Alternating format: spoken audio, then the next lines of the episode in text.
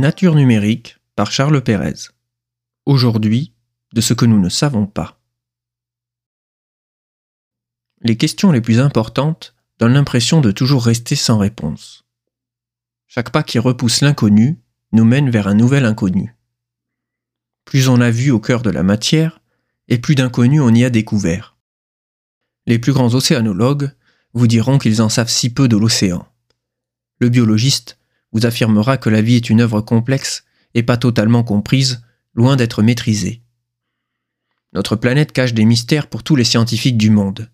Tous ont un point commun, ils sont humbles de leurs années de sagesse et de connaissance, ayant finalement compris que cette dernière était et resterait éternellement partielle. Elle représente un presque rien au regard de l'objet qu'elle aura pourtant sans cesse et constamment cherché à étudier. Ainsi, ni un biologiste, ni un physicien ou un romancier ne seront d'une aide suprême. De Leucippe et Démocrite à Erwin Schrödinger, en passant par Dalton, Aristote et Faraday ou Ernest Rutherford, les hommes de science ont toujours voulu en savoir plus de ce qui nous entoure et qui tourne avec nous dans ce grand manège. Le physicien Werner Karl Heisenberg nous obligera à nous arrêter pour constater l'incertitude au cœur de la matière. Quand vous approchez du plus petit, de la particule, il faut admettre une part d'incertitude. La quantité de mouvement et la position sont associés dans une même indétermination. Essayez de déterminer la position d'une particule et son mouvement semble partiellement vous échapper. Essayez de capter son mouvement et sa position semble partiellement vous dépasser. Ce n'est pas une question de matériel, il faut accepter l'incertain, c'est le principe d'incertitude de Heisenberg. Une autre image est celle de l'entropie. Cette mesure de l'ordre thermodynamique nous oblige à accepter le désordre. Ce désordre est donc notre nouvel ordre. Nous ne pouvons pas réduire l'entropie d'un système isolé qui ne fait qu'augmenter. Il s'agit du second principe de la thermodynamique. Le physicien Roger Penrose en fera une réalité en dehors de la thermodynamique. Le monde se complexifie à chaque instant. Quand le temps avance, l'entropie avance.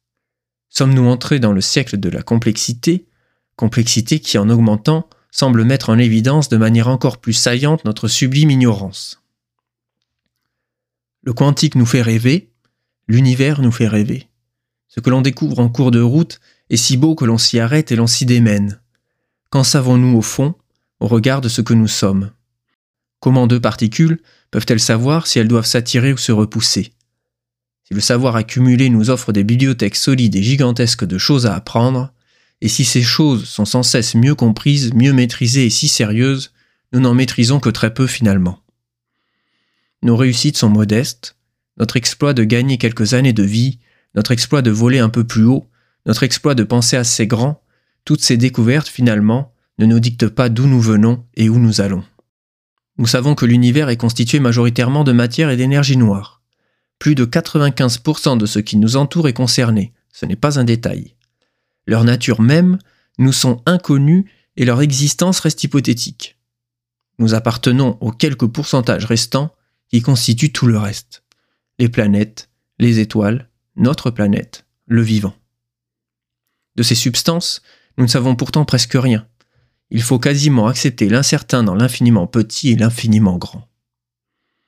À l'image des découvertes phares d'Albert Einstein, dont beaucoup de scientifiques s'accordent à dire que sans un tel génie, certaines découvertes n'auraient peut-être pas été faites à l'heure actuelle, tout peut-il s'éclairer d'un seul coup Certains physiciens, dans la quête de l'univers intelligent, pensent que tout est lié, par exemple à l'information.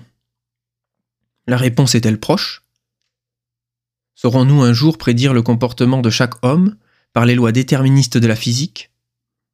La quête est incertaine, mais pour espérer une loi qui les englobe toutes, elle nous englobera forcément sur son passage.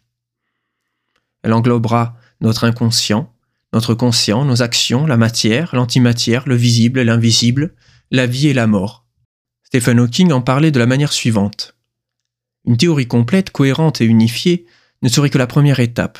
Notre objectif est une compréhension complète des événements autour de nous et de notre propre existence. Nous savons que d'ici 10 000 ans, la supergéante rouge Antares devrait exploser en supernova. Nous savons que d'ici 600 millions d'années, aucune éclipse solaire totale ne sera visible de la Terre à cause des forces de la marée. Nous savons même que les étoiles cesseront de naître dans un peu plus d'un milliard d'années. Au milieu de notre connaissance, alors même que j'écris, je ne sais parfois quel mot viendra succéder au prochain. Un paradoxe des échelles, du connu et de l'inconnu. Même à ce sujet, la théorie de l'information de Claude Shannon pourrait tenter de prédire la succession de mes lettres et de mes mots.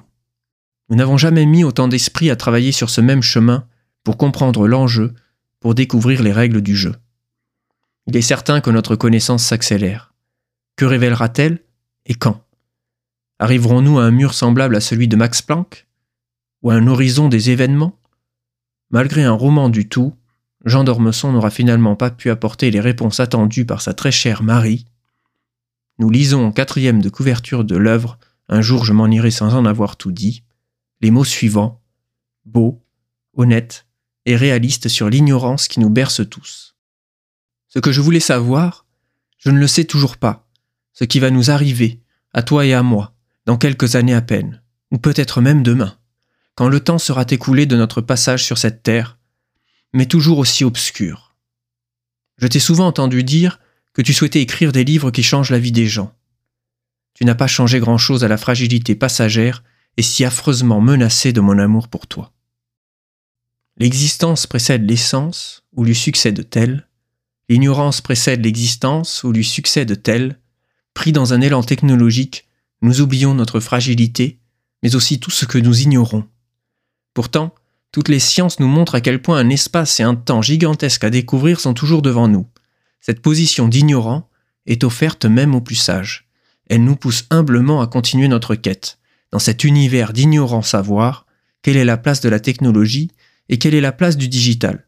Quelles images de chacun et du numérique pouvons-nous porter au milieu de notre espace de connaissances et d'abstraction